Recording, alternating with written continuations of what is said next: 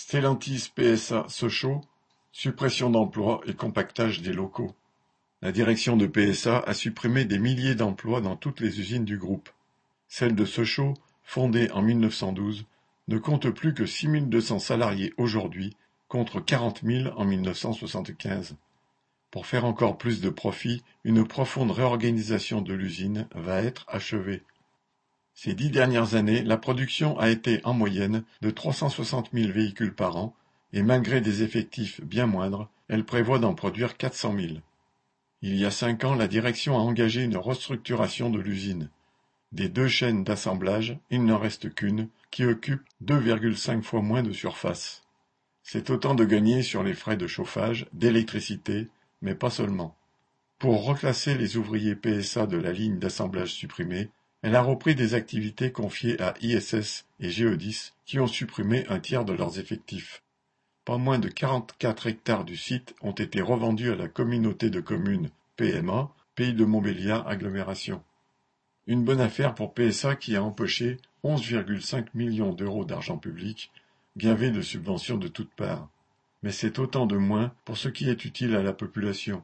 Écoles et services publics dépendent des collectivités locales.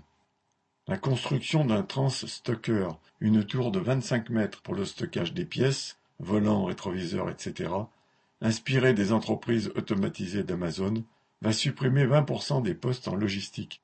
Après avoir liquidé massivement des emplois dans les ateliers, c'est la ligne hiérarchique qui est maintenant visée. Fini les moniteurs, les RU, responsables d'unité, et les RG, responsables de groupe. Il n'y a plus que des team leaders, entre guillemets, et des supervisors, des moniteurs et RU se retrouvent en poste sur chaîne et des RU sont fortement incités à quitter l'usine.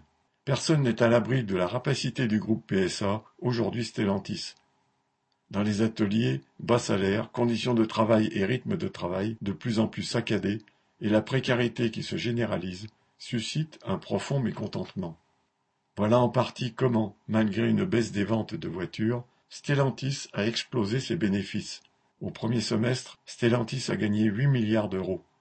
Divisé par les 281 595 salariés du groupe, cela fait 4 735 euros de profit par salarié et par mois. De quoi se dire que revendiquer 400 euros d'augmentation mensuelle et un salaire minimum de 2000 euros, c'est au fond bien modeste. Correspondant Hello.